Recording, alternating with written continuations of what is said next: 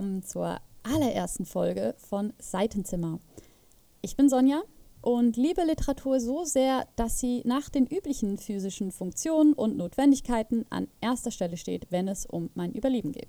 Ich wollte mit diesem Podcast einen Ort schaffen, an dem ich über Bücher reden kann und niemand die Augen verdreht, wo ich auch eine kleine Enklave für andere Nerds bieten kann und wir alle gemeinsam Außenseiter sein können. Da dies die erste Folge ist, erläutere ich mal kurz den allgemeinen Fahrplan. Die Idee ist folgendermaßen.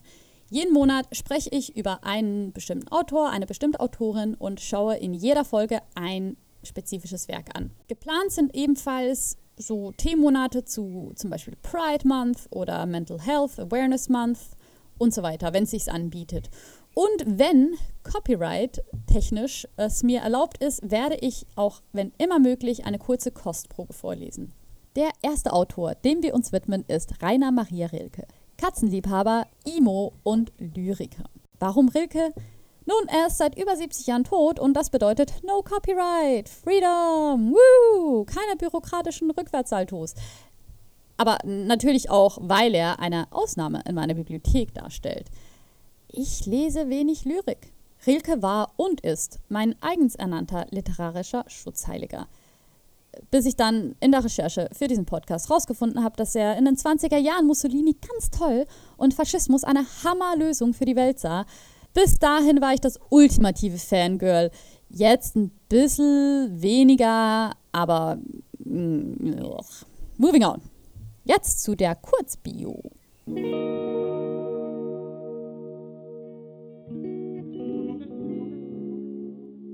Rainer Maria Rilke hieß eigentlich René Karl Wilhelm Johann Josef Maria Rilke, änderte diesen Namen aber, weil sich so ein langer Name nicht wirklich gut auf Buchdeckeln macht.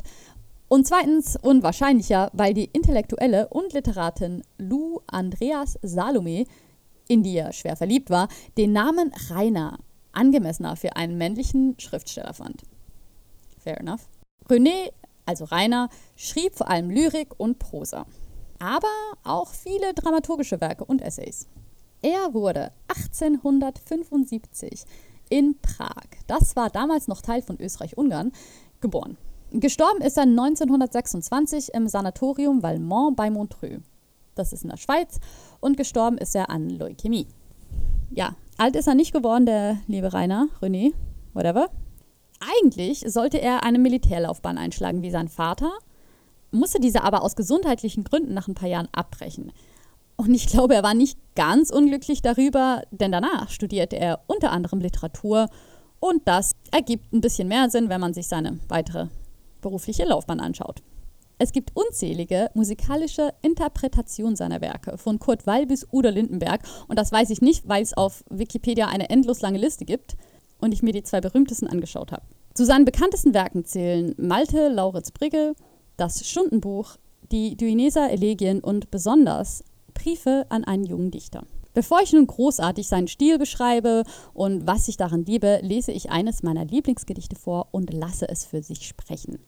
Es stammt aus dem Gedichtzyklus Das Stundenbuch und das wiederum besteht aus drei Teilen – erschien 1905 im Inselverlag Leipzig und das Gedicht, das keinen Titel hat, stammt aus dem Teil vom mönchischen Leben.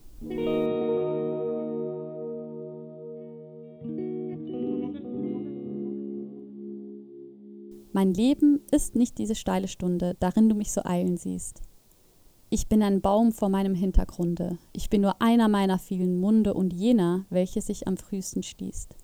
Ich bin die Ruhe zwischen zwei Tönen, die sich nur schlecht aneinander gewöhnen, denn der Ton Tod will sich erhöhen. Aber im dunklen Intervall versöhnen sich beide zitternd. Und das Lied bleibt schön.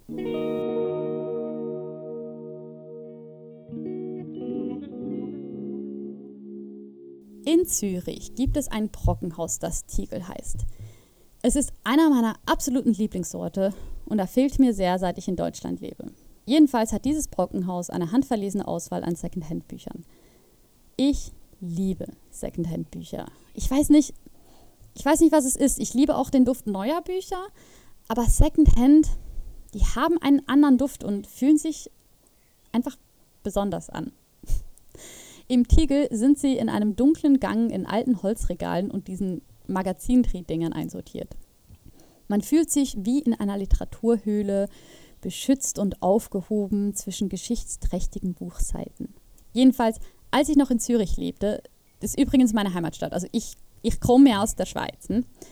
Als ich noch in Zürich lebte, ging ich regelmäßig ins Tegel und verbrachte viel Zeit bei den Büchern. Eines Tages stach mir ein Titel bzw. ein Autor ins Auge. Das Buch hieß Malte Lauritz Brigge und der Autor war Rainer Maria Rilke. Hm, dachte ich, Rilke, das habe ich irgendwie schon mal gehört, das sagt mir irgendwas. Und mehr braucht es bei mir meistens nicht, um ein Buch mit nach Hause zu nehmen, besonders nicht, wenn es nur rund 2 Euro kostet. Ich nahm den Text also mit und verliebte mich. Erst dann, als ich das Buch gelesen hatte, erfuhr ich, dass Rilke eigentlich hauptsächlich Lyriker war und Malte Lauritz Bricke, ein Prosatext, eine Ausnahme in seinen Werken darstellt. Und so tastete ich mich dann so langsam vor, ein Gedicht nach dem anderen und merkte, verdammt, ich glaube, ich mag Lyrik. Was ich dann feststellen musste, war, ich mag vor allem Rilkes Lyrik. Rilke hat nicht eine Art neue Liebe zur Lyrik ausgelöst. Ich mochte seine Lyrik. Er scheint die gleiche Beziehung zu Wörtern zu haben wie ich. Sie sind ein Mantel, eine Kuscheldecke, die Sicherheit und Geborgenheit gibt.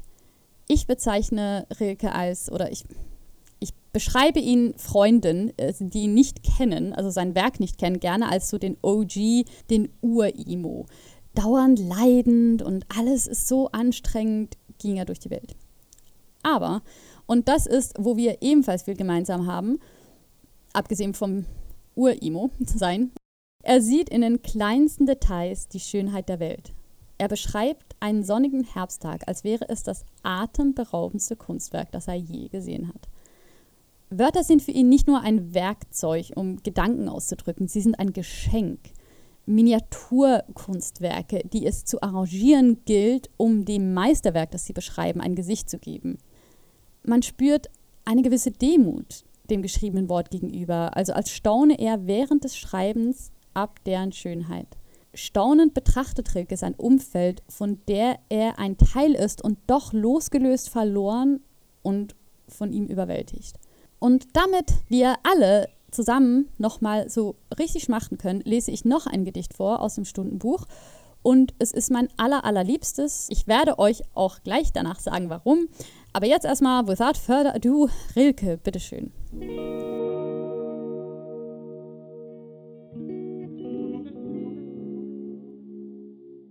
Da neigt sich die Stunde und rührt mich an mit klarem, metallenem Schlag. Mir zittern die Sinne, ich fühle, ich kann, und ich fasse den plastischen Tag.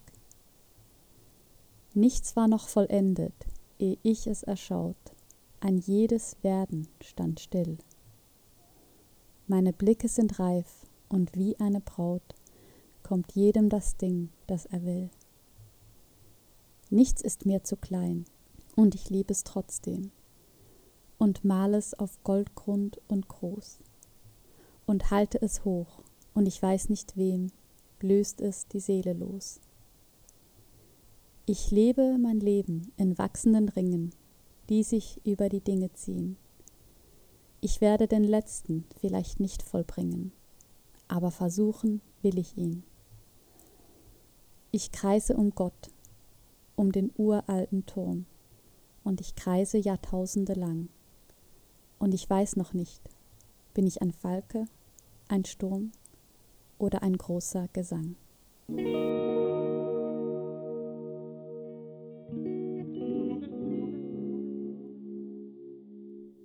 Ein großer Gesang. Ich meine, das ist ein Grund, warum ich Literatur so liebe. Ich meine, wer kommt auf solche.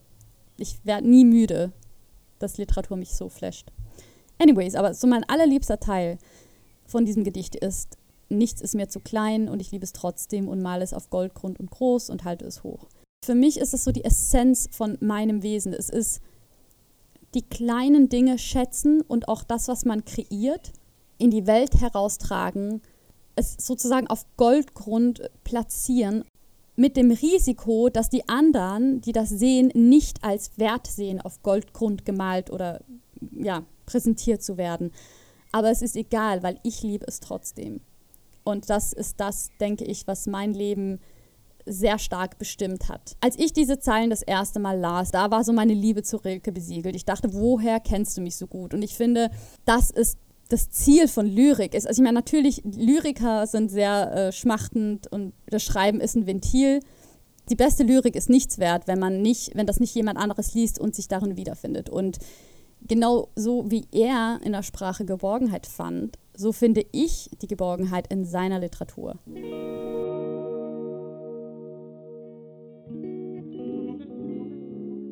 Ich könnte noch Stunden weiter schwärmen, aber wir haben ja noch drei weitere Episoden zur Rilke vor uns und die Schwärmerei verteilt sich besser und verträgt sich leichter in kleinen Portionen.